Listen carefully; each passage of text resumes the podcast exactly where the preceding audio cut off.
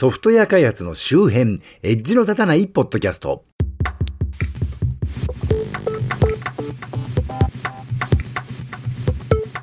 そんなわけでコンピューターで楽しいことをしたい人こと町田です。今回も最先端とは言い難い地方在住の私が、独断と偏見でちょっと気になったテック関係、情報セキュリティ関係、テックよりカルチャーなどなどのネットで見かけた話題をおっとり刀で紹介するコーナーです。今回は令和4年5月の話題です。では最初の話題。3分の2が身代金払ったサイバー攻撃中小も対策強化を IT メディアニュースに5月10日に載ってました。一部読みます。サイバージムジャパンの松田氏も、サイバー攻撃によって身代金を要求されるランサムウェア被害では、中小企業の3分の2近くが身代金を支払っている印象。要求額が数百万円程度と本格的な対策を取るより安いこともあり、危機感が薄い企業が多いと指摘する。え中略しまして、食用油メーカーの太田油市事業責任者の白岡健氏は、中堅企業への攻撃はほぼ全てがメールを通じて、注意事項を社員に何度もすり込むことが重要と話す。年間の対策コストは300万程度に抑えられているとのことで、これまでランサムウェア被害って海外の話じゃんって印象がありましたが、国内でもものすごい勢いで被害が広がってきていますね。特に中小企業をターゲットにしたものが増えてますよという記事です。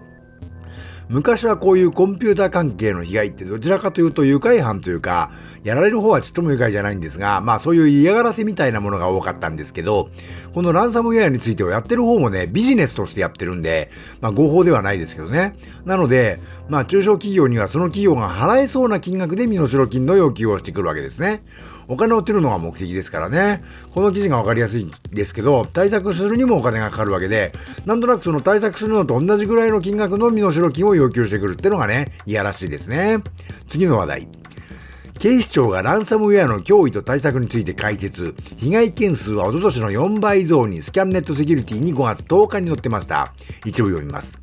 警視庁は5月2日、マルウェア、ランサムウェアの脅威と対策、脅威編を公表した。同庁によると、企業団体等におけるランサムウェア被害の件数は年々増加しており、2021年下半期は85件と、2020年下半期の21件と比べ、約4倍となっている。企業規模別に2021年全体の被害件数を見てみると、中小企業が79件で54%を占め、大企業は49 49件で34%となっている。2021年に手口を確認できた被害について、犯行手口は二重恐喝が82件と85%を占めているということだそうで、4倍とはいえ半期で85件ならそんなに大したことないんではと思うかもしれませんが、これ警視庁管内だけですからね。これから地方でもどんどん広がるでしょうし、しかも中小企業は54%ですからね。まあ日本は中小企業がとても多いんですけど、つまり対策資金が少ない、狙いやすいカモが日本にはゴロゴロいるってことになりますね。次の話題。世界最大級サイバー攻撃集団身代金で100億円ダッシュ日本経済新聞に5月16日に載ってました一部読みます世界最大級のサイバー攻撃集団ロシアとつながりが深いコンティの活動実態が判明したランサムウェアと呼ぶウイルスで企業のシステムを攻撃し、回復させることで引き換えに1年半で100億円相当の暗号資産、仮想通貨をダッシュ。645の仮想通貨口座で複雑に資金を移動させて追先を逃れていた。人事や障害など大企業並みに機能を分化した組織で攻撃を実行しており、サイバー犯罪がビジネス化しつつある状況だ。はい、さっき言っちゃいましたけどね。ランサムウェアで攻撃してくる人たちは人騒がせでやってるわけじゃなくて、ビジネスとしてやってるわけです。よく身代金払ってもデータが戻るわけじゃありませんよ、みたいなことを言う人いますけど、奴らも金が入ってこないとやる意味ないわけで、そこは信用第一でちゃんと復元手段を教えてくれるケースが増えてます。これはつまりそういう金に金を払ってでもデータを復元させるべきかどうか、事業のための経営判断が必要になる事態となってきているってことですね。次の話題。ランサムウェア被害により生じる二次的損害額。身代金支払い額の7倍の金額に、チェックポイントソフトウェアテクノロジーズの株式会社のプレスリリースが PR タイムズに5月12日に載ってました。一部読みます。支払われた身代金はランサムウェア攻撃によって被害者に生じた損害額のほんの一部に過ぎません。CPR の試算によれば、攻撃の損害による被害者側のコストの総額は、サイバー犯罪者に支払う額の7倍の金額であるとされ、その内訳は対応、復旧の費用、弁護士費用、モニタリング費用です。はい、これ、セキュリティ屋さんのプレスリリースなんですけど、まあ確かにと思うところがあったのでご紹介させていただきました。さっきの話で対策する費用と身代金が同じぐらいなら払っちゃおうかという判断もあるのかっていう話題がありましたが、実際にはその身代金よりも金はかかるんですよということです。次の話題。iPod Touch 生産終了により飲食業界に打撃か。ハイパービート .jp というサイトに5月16日に載ってました。一部読みます。5月10日現地時間、Apple が生産終了を発表した iPod、音楽を聴く端末として2001年から発売されてた本シリーズのうち、唯一生き残っていた iPod Touch だが、M&A オンラインによると、このモデルの生産打ち切りにより、意外にも飲食業界が打撃を受けてしまいそうだというのだ。飲食業界のどのシーンで利用されているのかわからないという方も少なくはないと思うが、レストランやカフェ、居酒屋などの飲食店で店員がオーダーを受ける際にスマートフォンのようなハンディを使用している姿を見たことあるだろうか。電話機能のない iPhone として親しまれていた4インチディスプレイ搭載の iPod Touch は CPU に iPhone7 シリーズと同様の A10 フュージョンを採用しており最新の OS にも対応。先述した通り電話機能を備えていないため iPhone と比較して約3万円近く考えやすいのも特徴的。えー、中略しまして iPod Touch の生産中止によりこのシステムを運営する IT システム会社は代替となる端末を探さなくてはならないが同じ Apple iOS で稼働する iPhone シリーズの場合、価格が高い上に不要な電話機能もついてくるということで、えー、私かなりびっくりしましたけどね。Apple はそもそも音楽をやりたい会社なわけで、iPod を展開するのはね、利益とかより音楽の会社であることの表れだったわけです。でも今はホームポットとかもあるんで、音楽再生デバイスとしての iPod はもういいかなっていうのはまあわからないことではないんですが、でもこの記事で言ってる通り iPod Touch は飲食店でね、オーダー取るハンディ端末とか、お会計のレジとかでね、見たことある方も結構いると思うんですよ。もっと言うと製造業なんかでもね、いわゆるバーコードとか読んだりするハンディ端末として使ってる会社も少なくないわけです。アップルの子会社であるクラリスのファイルメーカーなんかもね、ファイルメーカーで業務アプリ作って iPod Touch で動かせるなんつってね、iPod とかの iOS 系のデバイスってそう簡単にアプリ作れませんけど、ファイルメーカーなら簡単に業務アプリが作れますみたいな売り方をしてたと思うんだけど、そういう市場をアップルが知らないはずがないと思うんですが、この無慈悲な裁定は何だろうかと。アップルってマジで芸術系でない労働者嫌いなんだなって改めて思いましたけどもね。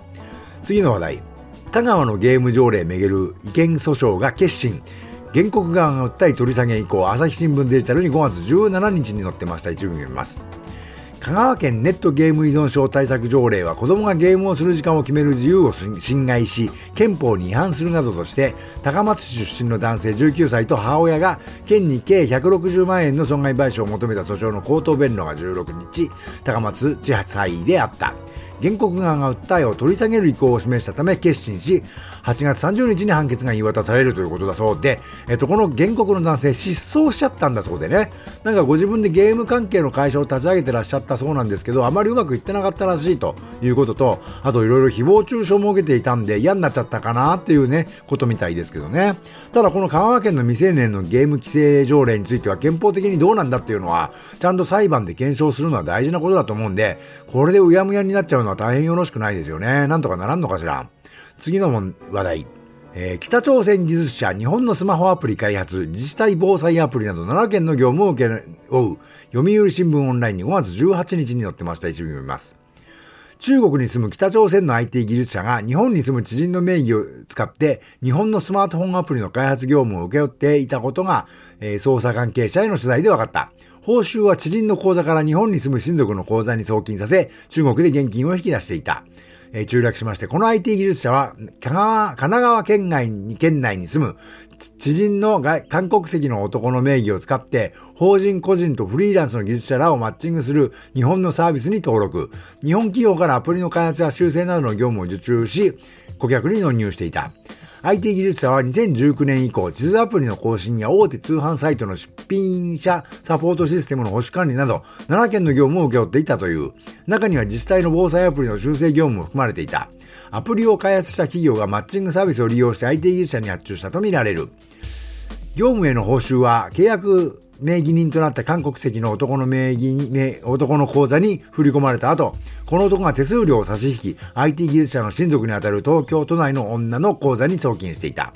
女は口座に紐付けられた自分名義のデビットカードを中国に送り、IT 技術者はこのカードを使って19年 2, 2から6月だけで約400万円分の人民元を引き出していたというということで、ちょっと長く引用しましたが、これも先日お話したカスペルスキーのソフトを使うかどうかの話と似てる気がするんですけど、この北朝鮮エンジニアの方、いろいろ身元を身元を偽ったり、不正な方法で送金したりしてるんで、合法的な問題になっちゃいましたけど、じゃあそうではなくて、北朝鮮出身だったりね、北朝鮮国籍だったりする方で、日本に住んでて、正当にソフトウェア開発したのだとしたら、やっぱり、やっぱり安全保障上問題なんだろうかというのはね、難しい話ですよね。その方の思想心情については、あの、開発を委託するにあたって明らかにしてもらうっていうのもね、どうなんだってことになりますし、ちなみに私が昔所属していた会社で開発して売ってたソフトがね、北朝鮮系の企業にバグも含めて丸々コピー品を作られたことがありましたって、この話は長くなるんでまたいずれにしようと思いますけどね。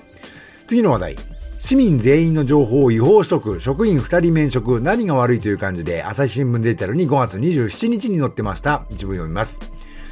岩手県釜石市は26日住民基本台帳に記載された全市民約3万2000人分の個人情報の、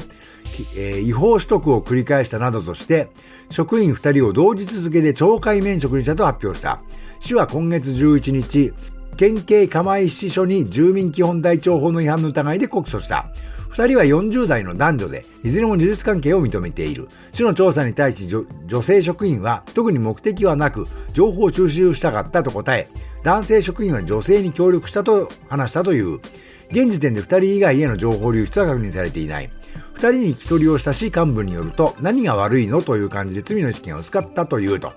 まあ、すごいですね。実は私、住民基本台帳が始まった頃にね、その入力業務のために役所にパートで働いていた人から、いろいろ聞いちゃったことがあるんですけど、やはりあのうちはこういううちらしいよとかなんとかね、うん、この人たち個人情報の扱いについて教育受けたり制約したりしてなかったのかなとね、だいぶ不思議に思ったもんでしたが、まあ、そんなものは可愛いもんで、これは市民全員の情報をね、あの、自分用に引っ張り出してたという事件なんですけど、しかも教員本位でね、しかも悪いことだと思ってなかったと。市の幹部も罪の意識が薄かったみたいだなんてまるで人だ、人ね、その人たちが悪いみたいな言いっぷりですけど、教育とかしてなかったのって方が問題だと思うんですよね。まあすげえニュースだなって思いましたけど。多分市町村レベルの役所なんてね、意識としては多分そのぐらいなんじゃないかという気がしますけどね。次の話題。成人年齢引き下げでターゲットの恐れ、SNS やマッチングアプリで広がる不審なビジネス勧誘18歳成人年齢の話題として NHK に載ってました。5月27日の話題です。一部読みます。今年4月の民法改正で18歳、19歳の若者でも親の同意を得ずにクレジットカードやローンなど様々な契約を結ぶことができるようになりました。しかし同時に消費者トラブルの増加も懸念されています。若い世代には SNS やアプリ上で儲け話に関する不審なメッセージも送られていて、トラブルにつながりかねない状況も起きていることが分かってきました。最近はコロナ禍の孤独につけ込み、オンライン上のコミュニティで知り合った人を勧誘するケースも見られています。まあ成人年齢の引き下げってどうして行われたんだかいまいち私よくわかってないですけど、それまで学校なんておかしな異常空間しか知らない子供はいきなり悪い大人のカモにされる世界にね、放り出されるわけで意味わかんないですよね。そういう教育をね、してくれてるんならともかく。私も立場上4月には新入社員に情報セキュリティ教育なんかをするんですが、その時一番のテーマにするのは、とにかく大人は世間知らずのガキをカモにしようとしているので、君たちが一番狙われてるんだぞという話をします。まだサイバーセキュリティの事例でそういう実例はなかなか聞きませんが、社会人になるとそういうやつがね、いろんなことで騙しに来るのは事実ですからね。というわけで今回はここまで。このコーナーでご紹介予定の各種の話題はこの番組の Twitter アカウント及び Facebook ページに随時流しています。それをご覧になると私が何の話題をしようとしているのかなんとなくわかると思いますので、コメントなりいいねなりいただけると、その話題を取り上げる可能性が高くなるかもしれませんし、コメント内容を番組でご紹介させていただく場合もあるかもしれませんよと。今回紹介した各話題はこの番組のショーノートからリンクを貼っておきます。現在お聞きのポッドキャストアプリの画面からリンクを辿れる方はそちらから、そうでない方はこの番組名、一度立たないポッドキャストでウェブ検索していただくと配信サイトが出てきますので、そちらからご参照ください。今回の配信は https コロンスラッシュスラッシュ noedg.matchy.net ノーエイジ .match.net スラッシュ181からご参照いただけますよ。当ポッドキャスト、Apple Music、Amazon Music、Google Podcast、Spotify 他で配信しております。Twitter や Facebook ではハッシュタグのたたで、ひらがなで、えー、乗っかけてみてくださいねと。ご意見、ご感想、ご質問などもハッシュタグのたたで各種 SNS なんかに投稿していただけると嬉しいです。公開された場では気恥ずかしいなという方は配信サイトのメールフォームもよかったらご活用くださいね。というわけで、ではまた。